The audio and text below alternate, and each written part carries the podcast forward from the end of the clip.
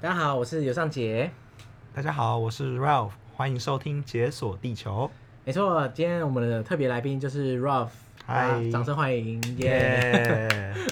那今天会邀请 Ralph 来啊，就是因为 Ralph 才最近刚才刚从国外回来， 是，因为因为疫情的关还要系被不得不回来这样子。还要被关十四天，对，不过现在都已经关完了，所以大家不用太担心我 了。关完非常久才敢跟大家说。对对对，那像你在从这次从国外回来的时候，你是从哪里回来？我从芬兰，遥远的芬兰回来，对，那 Ralph 之前在芬兰待了大概半年的时间。是 Ralph 之前在那边的话，就是长期的居住在那边，然后做在地的一些导览，也没有到很长期啊，一共嗯半年嘛，啊，半年其其实实也不算蛮长的啦。以大部分的台湾人来说的话，那不过因为疫情的关系，所以只好忍痛提早回来。是，原本应该是要大概什么时候？四月底回来。原本合约是到四月底，后来想说四月底，然后不可能就乖乖飞回来嘛，一定要去个欧洲其他地方玩一圈，再去亚洲其他地方玩一圈，再慢慢的晃回来。有殊不知，就是用最短的时间买一个旅行时间最短的机票，赶快嘣就飞回来。当然也还好，后来回来没有因为这些就发生什么事，而且我也没有收到任何通知说我同航班有人确诊。对啦，因为他如果同航班有人确诊，就算有危险；但是如果没有人的话，应该是还好。呃，我到现在都可以这样坐在这里，应该是 OK 了。 对对对，好，那我们等一下就会，你知道这边就有一段音乐，然后是结束之后，我们就开始哦进开始介绍你在芬兰那边做导览的一些过程啊，还有一些你擅长导览的一些地方，这样。好，好，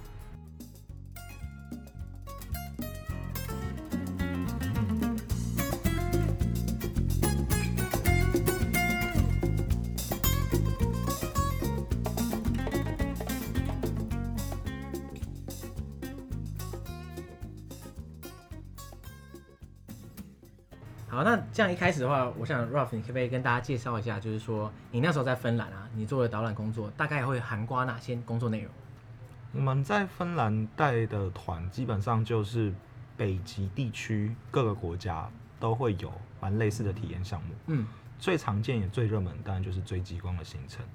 这个也是最吃运气的。另外有，比如说冰上钓鱼，因为那边的冰上钓鱼湖会结冰，嗯嗯所以我们不是就拿一个钓竿去钓鱼，在钓鱼之前要先挖洞，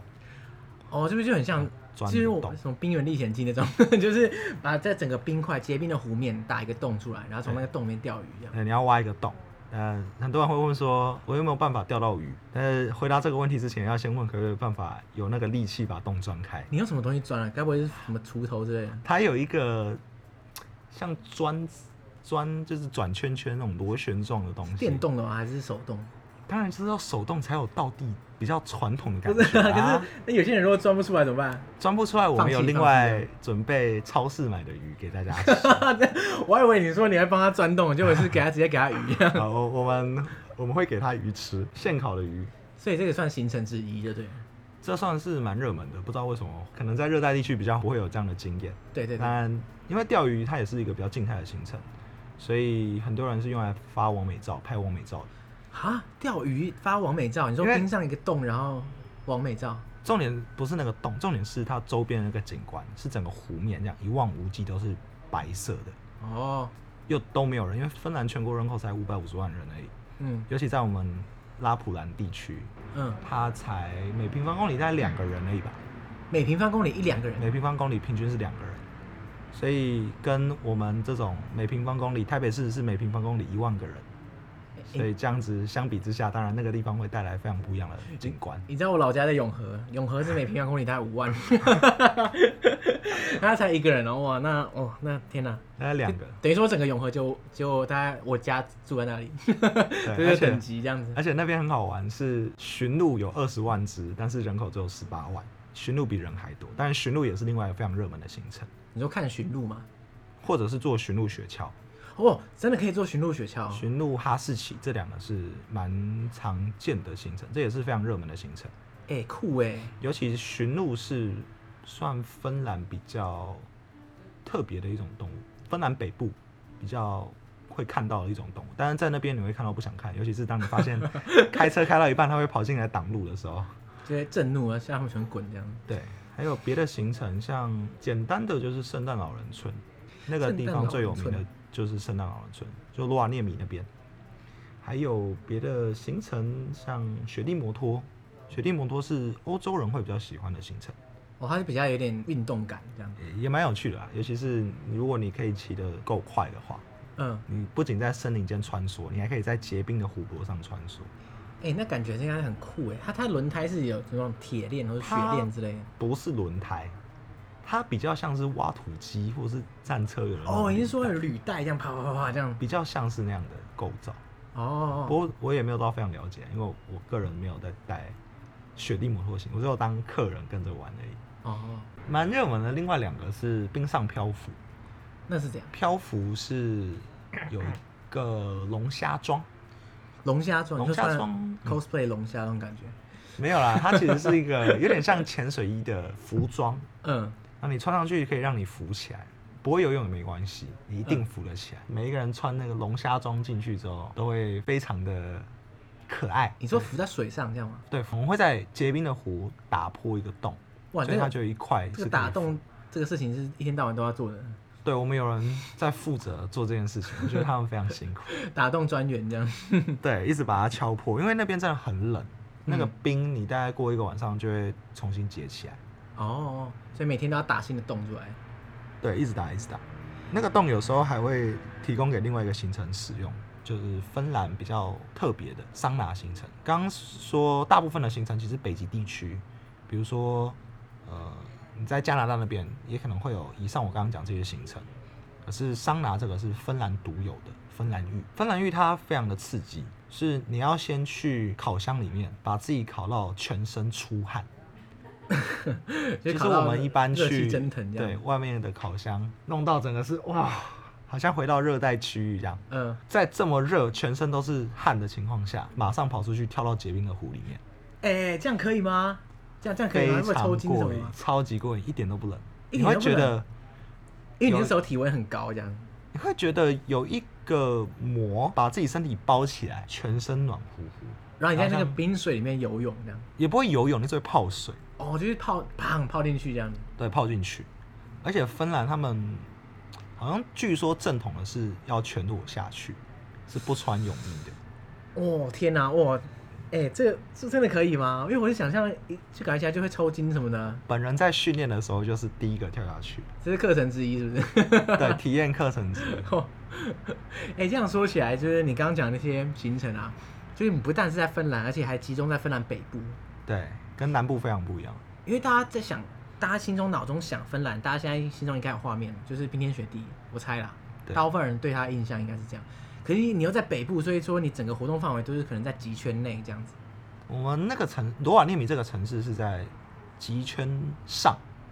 就是那个整个线上，对不对？就是你可能开车压线压线五分钟，对，就会在极圈 内，然后在另外一个地，再开车五分钟就会跑到极圈外。等于说你就是一天到晚在往返北极。哎，往返北极圈的范围。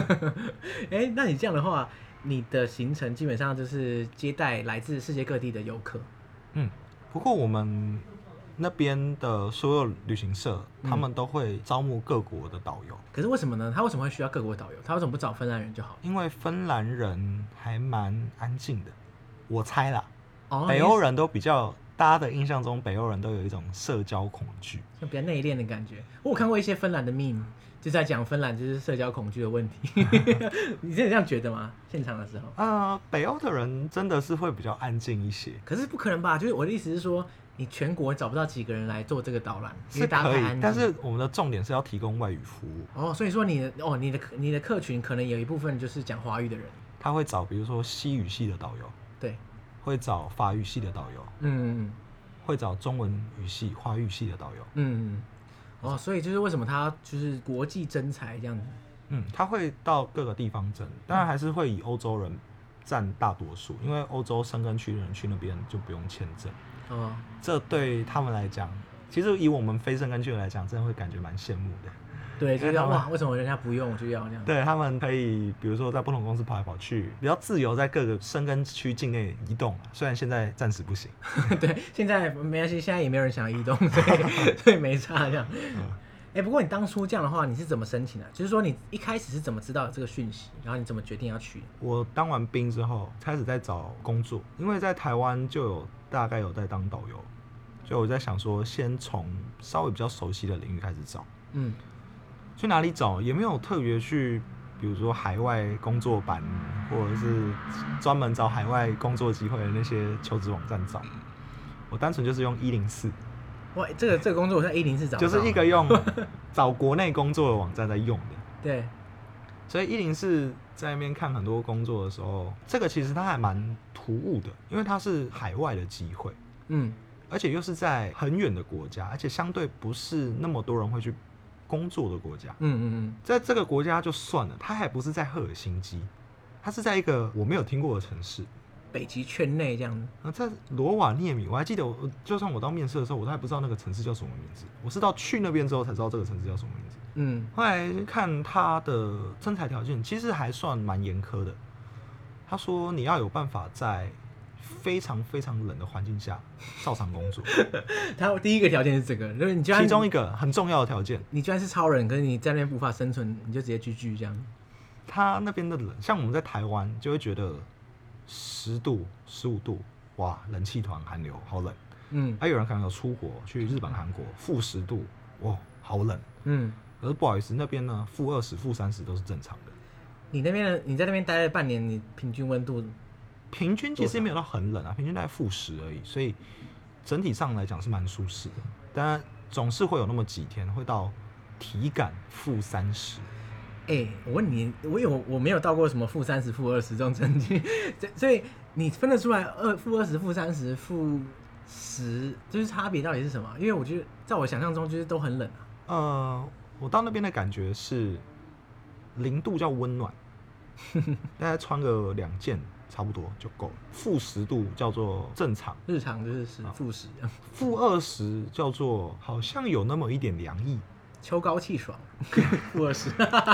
也也没有到秋高气爽，就真的会觉得好像有那么一些冷。嗯，到负三十就是，嗯，这就是冬天的感觉。你手在外面，一定会在一分钟之内，手指头绝对是冰的。所以那个不戴手套也根本不能无法出门这样子。我们都会把手放在袖子里，基本上公司给的衣服其实还算蛮暖的，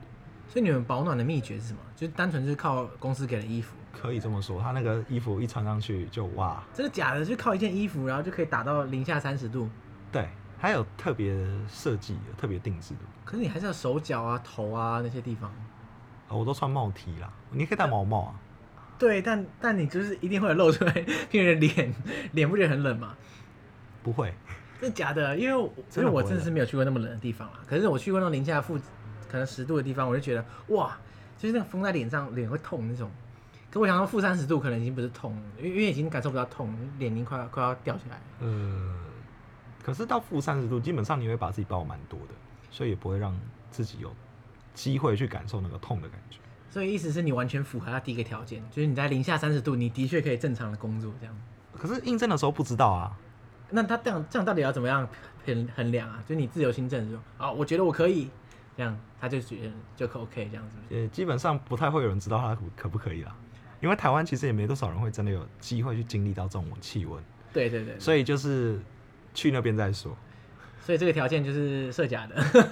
就是你自己知道你，如果你觉得不行就不要来。他给你，做一个心理准备而已，然后我会跟你讲哦了，你不要来的时候那边哭爹喊娘这样子。 这是一个蛮重要的条件。哎、可是啊，你像你在去这个工作之前，你应该没有国外工作的经验吧？因为你刚刚说你刚退伍嘛，对不对？对，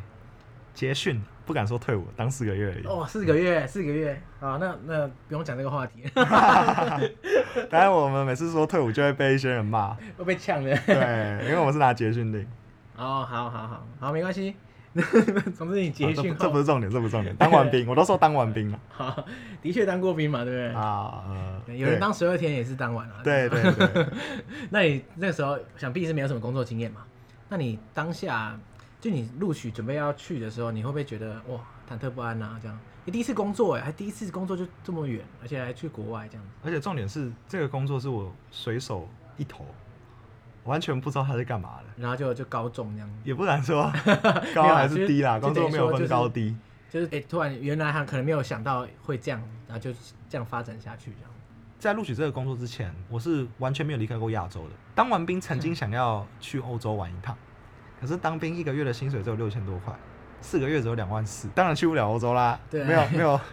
再来个机票就没了嘛没，关系啊，你当一年就可以了。这代价也太大了吧？ 哎、那我问你啊，你你在去之前，你对芬兰的第一印象，你原来的印象是什么？呃，应该说先讲欧洲好了，因为我连欧洲都没去过，对对对，所以去欧洲之前，我的印象就是有一堆同学、学长、学姐、学弟、学妹嗯，疯狂的出国交换，十之八九都选欧洲。然后他们会去一个国家，去好多城市玩，诶去欧洲交换，交换当然要去欧洲、啊，铁定会。去很多很多国家，因为很申根爽区嘛，嗯，所以对欧洲的印象就是可以一次玩好多地方哎、而且好多地方都好漂亮哦、虽然有些地方治安好像不太好，但是整体怎么拍就是美，在欧洲就是只要不小心按到快门，然啊后那张就可以当手机桌面。各种地方都是拍网帅网美照的地方。对，那个时候是一开始去之前对欧洲的印象，可是我去的是北欧，北欧是什么印象呢？很贵， 嗯，没了。啊，你就只有很贵一个印象，我心里就设定一个很贵，但极光这些他们也不是只有北欧才有啊，很冷也不是只有北欧才有。对啦对啦，北欧有五个国家：冰岛、挪威、瑞典、芬兰、丹麦。嗯，他们一个共同点就是真的是都很贵。好，以芬兰来说的话，这五个很贵的国家的其中一个，首都是赫尔辛基。北部我要去工作的地方有一个地方叫做圣诞老人村，可是圣诞老人村它是圣诞老人的家乡，这样吗？它是官方认证的圣诞老人的办公室。圣诞老人的故乡，根据芬兰的传说是来自耳朵山，对，它是山长得像耳朵，在芬兰跟俄罗斯的交界那边，所以真的有这个山就对了，真的有这个山。可是耳朵山其实对于游客来讲是非常不方便的，也很远，是不是？嗯，它在两个国家的边界，而且它是山区，所以大家都转往他的办公室。对它的办公 室，而且好像是以罗瓦涅米的观光宣传来说，是经过联合国认证的，联合国宣布说，联合哦，国官方认证。圣诞老人的办公室就是这里了。他好像也不是宣布啦， 就是他寄给一个圣诞老人的信件吧，好 像是说，就是寄到罗瓦涅米所以就等于等于说他说默认这样子啊、呃官方联合国官方有认证啊，是在那个地方。北欧跟欧洲其他地方还有一个不一样的地方是，像我们去巴黎的话，嗯，或者是去西班牙，对，还有意大利，通常我们去之前就会看到很多文章跟你说要小心某些人，包包呢千万不要背后面，因为那边毕竟跟台北不一样嘛。对对对对对，但是北欧就不是这个状况，北欧是你钱包掉在地上呢，你被寻路踩到的机会比被人捡走的机会还要 大。没办法，每平方公里就有一个人。但是就算在市区好了，也是治安非常非常好。北欧是整个欧洲算治安非常非常好的地方， 嗯我们半夜走在路上都不会感觉到任何的危险，半夜是指这种十二点这样吗，就凌晨出门真的非常安全。我觉得甚至比走在台北市的街头感觉起来还更有安心感，嗯，可能他人少了。哇天啊，因为大部分的欧洲城市是完全不可能什么夜游什么，应该也不是不可能啦，只是遇到危险的机会很高。北欧至少以治安来说，在整个欧洲来说，甚至在整个世界来说，是非常让人放心的。你是基本上几乎到了一个你完全没有什么既定印象，然后完全陌生的环境，这样的话你会不会碰到很多考验什么的？我们去的这种工作，为什么都只有半年？因为它是靠半年的时间赚一年的收入，我以为你要说半年就会阵亡，有这么惨吗？所以他是他是拼一个旅游旺季，然后就是赚一年份这样。你看，他用半年的时间去做一年的收入，所以我们每一个导游去都是一季一季去签的，一季一季哦、一个冬天就是大概半年左右，一个半年就是一季，诶，所谓所以他那边所谓的旺季是什么时候？旺季就是冬天的时候。冬天哦、诶，那边冬天反而是旺季，我以为那边随时都像冬天。因为夏天它日照时数二十四小时的时候就不会有极光了。哦，对，因为夏天永昼哦。对，诶，所以你在那边冬天是永夜，没有永夜，我们那边不会有永夜，我们在冬至都还有两个多小时的日照，哦就是几乎永夜的，几乎九十趴永夜， 九十趴夜这样。对，蛮长的。嗯嗯，那那个时候大概就是十二月底的时候，已经靠近圣诞节了。对，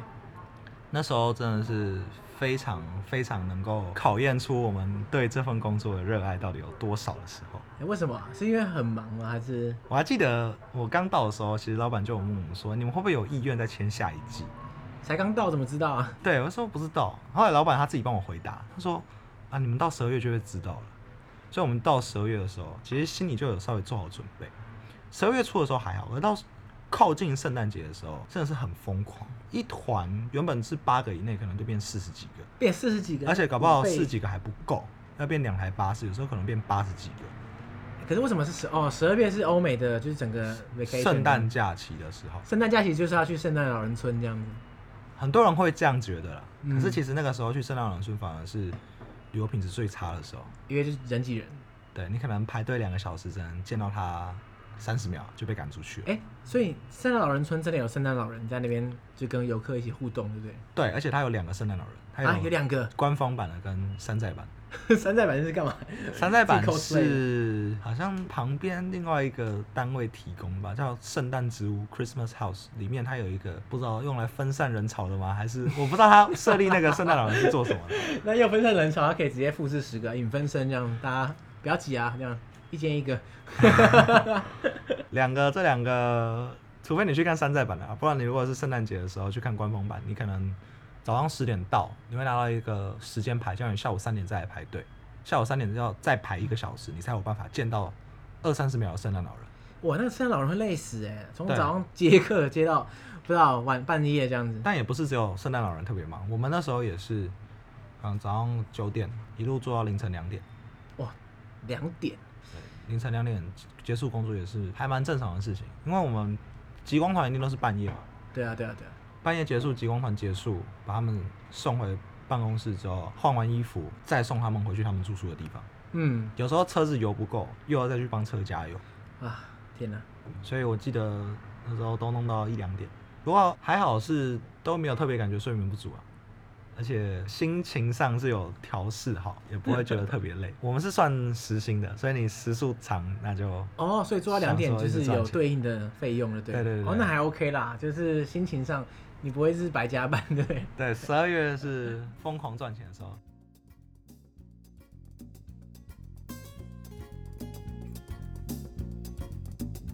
好，现在是中场休息时间，大家来听一下我跟邱林轩介绍我们这次的赞助厂商，美心食品，对，美心食品，美丽的美，心脏的心，呃，心脏的心价可以吗？脏的 不然是什么心脏的脏，你心看脏的心，哦，美心食品。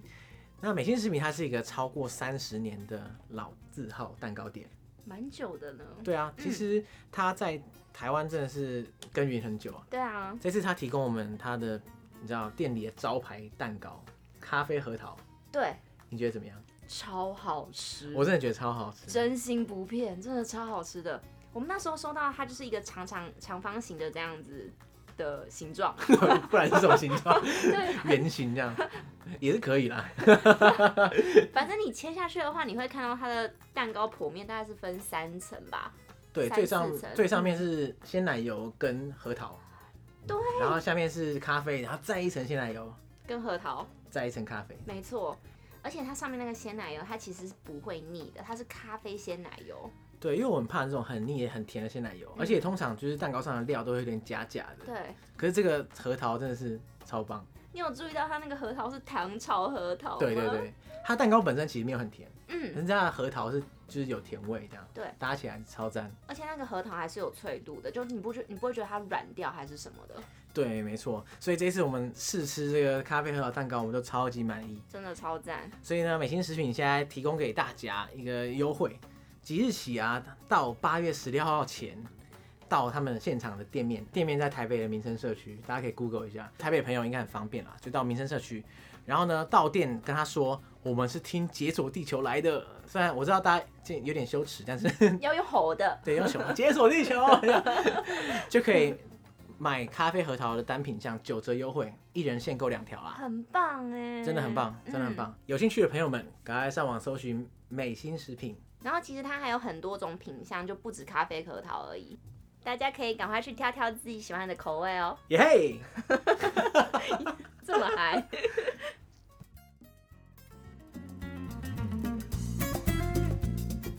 十二月比较可惜的就是，因为它团的量多，而且每一个团的规模也比较大，嗯我们比较难有机会去跟每一个客人有比较多的互动。哦，就是大家哦看一看就，就因为四十几个嘛，不然怎么办，对 不对？你也不知道谁是谁，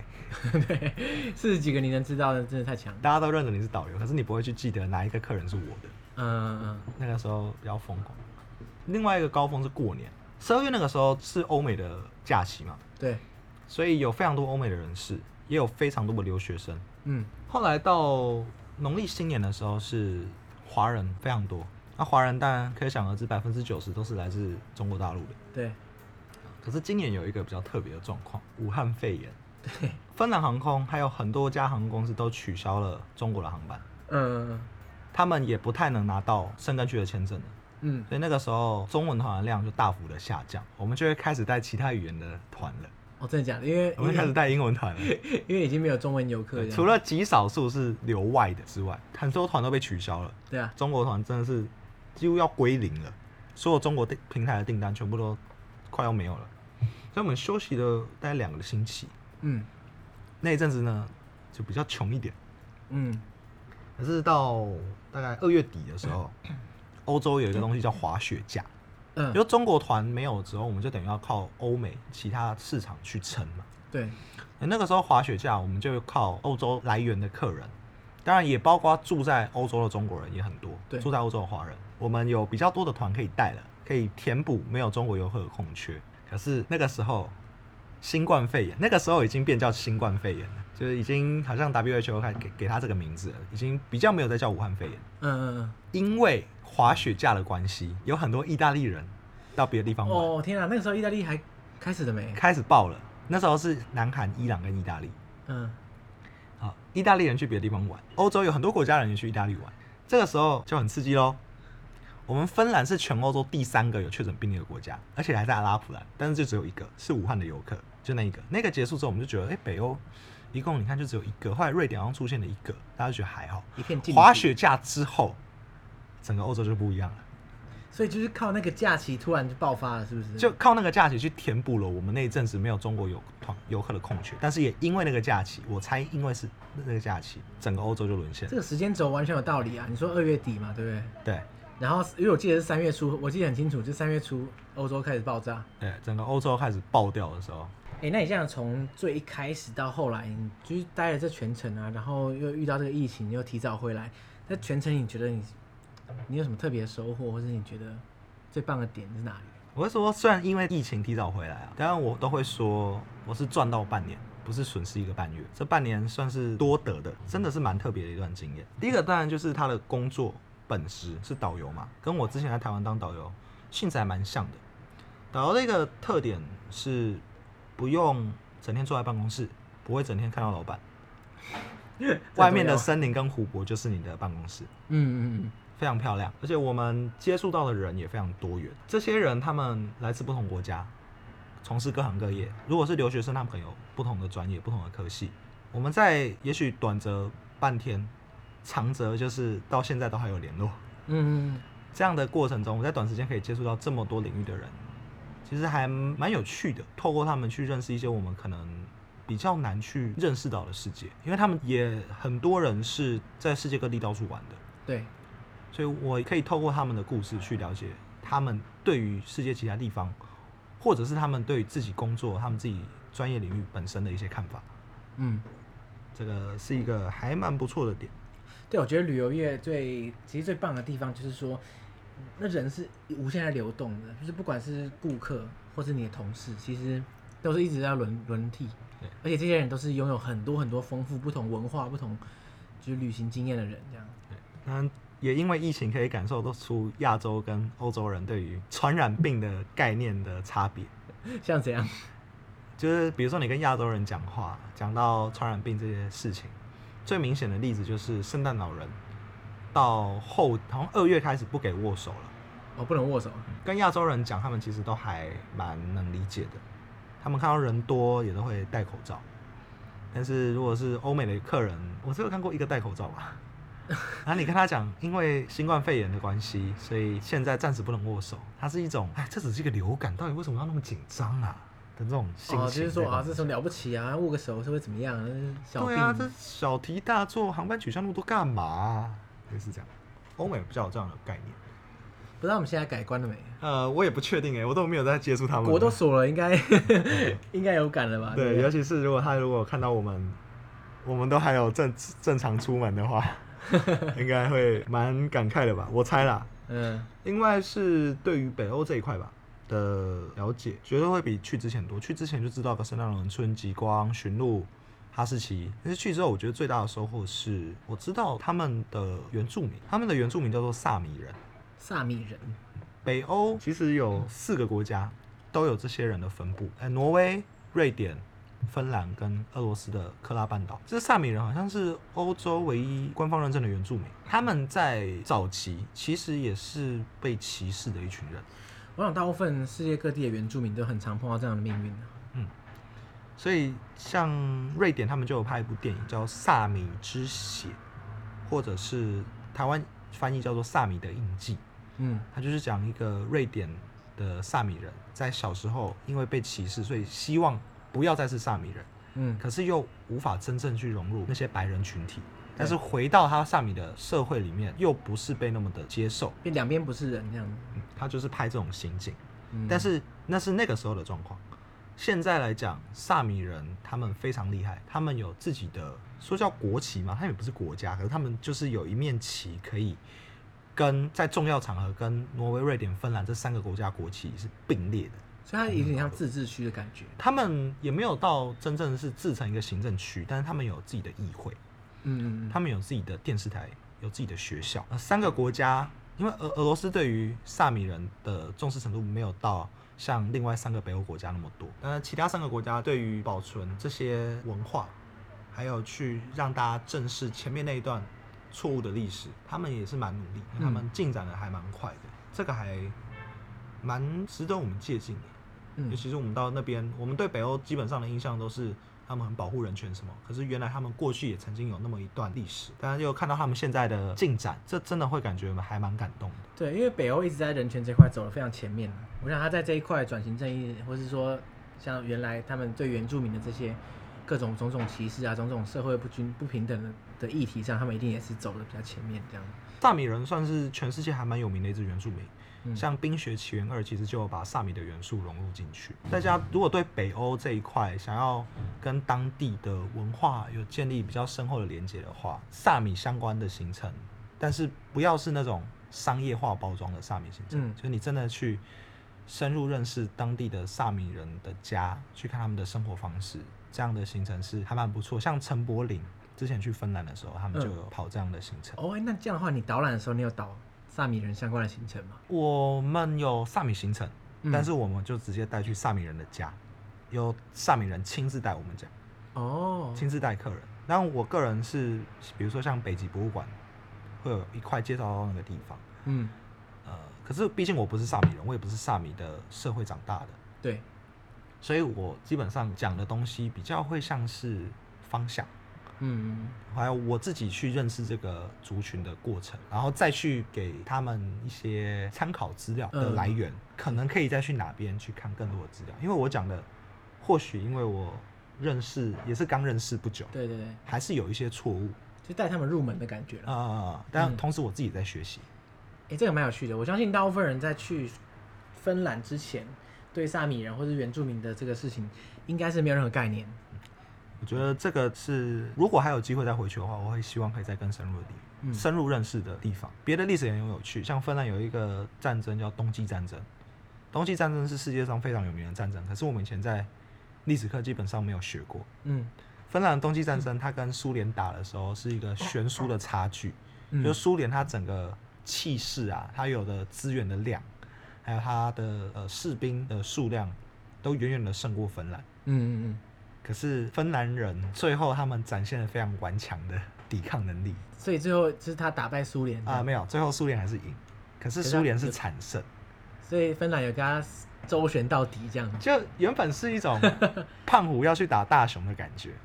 结果没想到胖虎虽然打赢了大熊，可是他还是就就会打差一点就不能赢那种感觉。对对对对，打原本是这种差距，对结果这一打下去才发现，啊，怎么胖虎会这么惨？大家都以为芬兰是大熊，就殊不知、嗯哇，这个还蛮还蛮有战斗力的。对， 对啊，所以这个后来芬兰其实也不断会去讲这场战争，上网再去查才发现，其实冬季战争在历史上还蛮频繁被讨论的。真的假的？因为我一直想说这个东西战争的能见度好像蛮低的，对啊，但是那是因为我们台湾没有去去讲到这一块，可是其实连中文的资料都比想象中多很多，蛮蛮特别的啦。这也是去那边才知道的。嗯，欸反而是去那边之前就已经知道的，像圣诞老人村，后来反而会觉得，其实每个游客去都有一样感觉啊，他一直在赚钱。有一个商业化的地方了，基本上呃，你拍一张照片，当然不能用自己的手机拍，不能用自己相机拍。嗯那如果你要买照片，最便宜的也是要三十二欧元，而三且十三十二欧元，三十欧元最便宜纸本要三一十。千多块哎，但如果你要买电子档，对不对？对你想要发 IG，电子档是四十五欧元起跳。啊，电子档比纸板还贵，对，因为他知道你要发 IG 很急，所以他给你海削一 笔，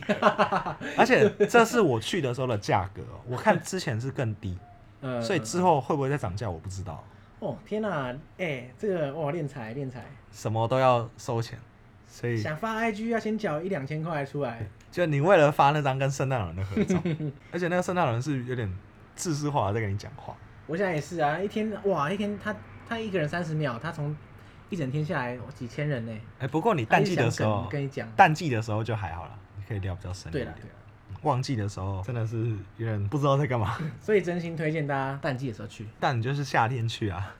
夏天是没有雪了，你就没有极光，可是你会看到半夜的太阳。好，那至少不要十二月去嘛，对。可能提前十二一点或月者往后一哦，点点十二月，也很难看到极光。那极光到底什么时候看得到？极光大概三月的时候还不错，所以它是看季节就对了。没有看天气。嗯，极光最准，极光几乎每天都有，只是你的天气状态能不能够让你看到，就是另外一个问题。所以也是有点看运气跟看经验。就好像就算我们在阳明山，也是每天头上都有星星啊，只是我们跟星星之间有没有云层，就是另外一个故事。对， 也是。除非我们去买那种飞机行程啊，嗯，因为我听过一种说法，就是说极光其实现场看没有照片漂亮，极因为照片可以累积曝光，把它嗯，照起来看起来很亮，可是事实上它现场是不会那么亮，是这样吗？这个要看你看到的极光的强度。嗯现在讲一下怎么样比较可以判断有没有机会看到极光。第一个是极光指数，极光指数就是 KP 值。如果去看追极光，大家都会去看今天的 KP 值多少。越高越越有极光。呃，有关联，但是不是代表极光越强？有关联，但但是不是绝对。嗯因为极光指数它的定义是 KP 值它，它是从测量地球磁场嗯水平分量的变化来的，所以它其实测量的是我们地球磁场的变化，嗯而不是太阳风强度的变化。所以地球磁场它会影响什么呢？影响的是极光分布的范围。它如果数值越大，就表示我们离北极或者是南极点，南极还有也有南极光，离北极或南极点越远，就是离赤道越近的地方，越有机会看到极光。就它覆盖范围够大，可以到低纬度地区，但也不要让它太低啦，可能到意大利之类的话，嗯如果是最大的时候，KP 九是最大的时候。鲁瓦涅米一般我们会说是 KP 二左右。会在它覆盖范围里面哦，还有极光的颜色嘛，大家会很好奇极光的颜色。极光颜色其实跟大气中的成分有关，但基本上最常见到的一定是绿色，要到比较强的时候，我们才会看到蓝色系或者红色系。哇，我没看过蓝色系跟红色系的照片。极光的颜色跟它的地点是没有关系的，嗯不是说我今天在看到加拿大会看到红色的极光，在冰岛会看到蓝色极光，没有，每一个地方都可能会看到这些颜色的极光，嗯只是它够不够强，到连不同高度。的不同成分都被太阳风影响，它才会造就不同的颜色。基本上要越强，我们才越有机会看到。然后追极光最重要的当然是天气，还有我们有一个东西叫太阳周期，因为太阳风的强度是以十一年为一个周期，我们要在比较高峰的时候去嘛。那高峰是什么时候呢？大概是五年前或五年后，也就是说我们现在在谷底在爬升的阶段，哦，所以我们现在当下就在谷底啊，就是我去的时候，对这个时候算是谷谷底底可是你还是看得到不少极光。还是可以看到很不错的。我们去追极光的时候，最有参考价值的是什么呢？是导游群组，哦，我说我现在看到了，赶快来。对， 这个是最有参考价值的，对比那些 App 都还好用。工人智慧还是赢过人工智慧， 口耳相传。这是我们去追极光会用的，就问：哎、你那边有没有极光啊？我这边有没有？哦，有赶快去这样。呃但是极光有一个有趣，因为很多人会说，我们是不是住在那边啊？就看久了就习惯啊，是真的会习惯。像极光，我会分我个人啊，它没有科学根据，个人感受、会分成一二三级。然后第一级就是你刚刚讲的，拍照比眼睛看到好看，这种就是你眼睛几乎看不到，你要拍照开那种比较长的曝光才有办法看到，就很弱这样，很弱隐。约有东西。对对对，拍照可以拍得出一点，相机会更好看。它手机的话，安卓系统的会比苹果系统的好一些，因为可以调快门。因为你可以调手动模式。嗯，但是苹果到十一的话，你可以调曝光，也是算还不错。但是安卓如果太便宜的安卓也拍不到。对啊，那个一千块的手机当然也是不可行。是像苹果，如果你是我看客人好像有人到 iPhone 十都还拍不到，真的要到十一，嗯，嗯而且在天冷的环境，苹果手机很容易就关 机，它会进入保护模式。啊、这是我说的第一集。第二集的话，就是眼睛看得到，当然拍也一定拍得到，这时候已经算很不错了。可是它不会动。就定在天上这样，嗯，可是你可能过个五分钟再看，它长得不一样。可是你一直盯着它看，它不会跳舞，动的很慢很慢这样。有点像那种月亮在天上移动，有没有？你要哦过很久才会、你突然看一下感发觉哎、现长得不一样。哦，对，不见这样。最后就是我个人定义的第三集啦。第三集就是有各种颜色，各种颜色之外，它还会在你面前跳舞。就像一条河这样流过去这样嘛。不是河，它是怎么讲？我们一般看极光哦，我们都会往北边看。嗯，可是如果到很强的时候，你不用往北边看，你只要抬起头来，不管你面东西南北，全部都四看得面到。八方全部都是极光这样。对对对，而且我非常难忘的极光有两次，有一次我记得是连三天都有极光团，第一天跟第三天天气非常好，大晴天，所以大家觉得哇，今天一定看到极光对不对，很棒，所以呢大家都去报名，哦，所以都是巴士团出去。啊有没有看到极光？有，大家都是看到我个人定义的一到二级这样子，弱弱的，也算有啦，可是嗯持续时间没有到很久。可是第二天那天是什么状态？下大雪，雪下非常大哦，大家觉得啊，今天没戏唱。没救没救所以。那天有几个人报名啊？七个，而且是一组人，是同一组人。前后天都是，前后一天都是四五十个，那一天七个，大家都是啊，今天又看不到啊，好玩啊，随便啊，回酒店休息啊，啊车子停下来了，然后下来就，嗯，云好像有点散开了，开始可以看得到星星了，看得到星星就表示那个云有点散了。后来极光就慢慢的出来了，最后就跑出了第三集的极光。啪，四面八方笼罩对，这样。四面八方，而且因为那天只有一组人，所以拍照拍到手，哇，他们是哇万中选一耶，真的是非好常爽幸运。后面我在第三天，对不对？第三天不是又出一团吗？我就遇到有人真的超多人都只有报第一跟第三天，是怎样啊？ 一定要跳过第二天不可， 对，因为第二天天气很差 啊，所以它是完全没有关联的，对就没有绝对关联了市区天气差，嗯，它不代表不会在哪一个地方云有破洞，对对对你只要找到那种破洞，搞不好就有机会。对，所以大家不要觉得哇天气差，今天不用不用出动，回家睡觉这样。如果你是又在天气差的时候又看到这么漂亮的，你等于算是独享。特别爽，因为我们那天其实发了一个照片跟影片到，我们有一个群组是各个公司的导游，嗯，好像只有我们那一组看到，就其他有些公司甚至会因为天气差就取消。哇，那大家不是气到跳脚啊？呃，我不知道大家的反应怎么样， 当然我知道我后来有遇到只报第一天跟第三天的人，真的是气到跳脚。另外一个极光很难忘的经验是，我那天有点累，公司有九晚上九点多，你看九点多还问我要不要工作，晚上九点多问我要不要带团，但我说我真的太累了，所以后来弄了很久之后，我还是婉拒。我那天就非常开心的去睡觉，就隔天早上一起床，我听到前一天晚上是这一季里面，甚至是这两季里面最大的极光。史上最强极光，它大到什么程度呢？我们不是极光会去追嘛，会到野外比较没有光害的地方追。嗯，它不是，它在市中心抬头就有了，市中心就有，呃而且是抬头就看到第三季，是大爆发。哇天！啊哪，就是笼罩整个城镇这样，对对对，那一天非常非常漂亮，漂亮到你不会想要拍照了，因为拍照太累了，你就会只要躺在那边就是看。看到宝，呃，这是人家跟我说的啦，因为我睡着了。但是从那一天之后，我就一直被取笑，怎么会在这个时候睡着呢？所以在那之后，我就一直在等，每天都死不睡一样，没有啦，我就在等下一次。 其实那一天我们看极光预测，那天的极光指数有到四，算是很好很好的。但是我就那时候耍任性吧，就觉得都看过那么多次，再怎么样对啊，有什么了不起？又不是没看过大的，对不对？对结果就是错过最大的。来一个超大， 那从此以后，基本上我带每一团，我都会跟大家讲这个故事，不要太贪睡。就算你再累，有对机会真的就是要出去。充好充满，总会有机会。哦就算你真的都看过很多次了，没有，你永远不知道会不会又看到一个更好的。像我们放假了呗，也不是放假，就是没班的时候，我们也没有固定的休假日，我们有时候可能一天工作两个小时。刚刚说嘛，最忙的时候早上九点到凌晨两点嘛，可是最闲的时候就是要么连三天没工作啊，不然就是一天工作两小时。你晚上可以干嘛？可以去看极光，就会变成说我们在这边是哎、晚上要不要去吃饭啊？要不要去喝酒？要不要去去做什么什么娱乐、看电影啊、唱嗯 KTV 对不对？那边不是、哎晚上要不要去追去看一下极光？哎、听众这样听到现在是不是觉得很心动？ 但我是觉得很心动哎、哎、哇，就是看极光就是日常生活的一部分，我觉得是一个非常棒的事情。其实我个人对于极光是没有特别有一个憧憬啦，但是我相信很多人其实心中是非常非常有一个极光梦的，完全可以，你知道，就是报这个职缺。现在不知道有没有真人啊？现在不可能啦，现在疫情啊。但是他基本上每年，因为他合约都是一季一季签的，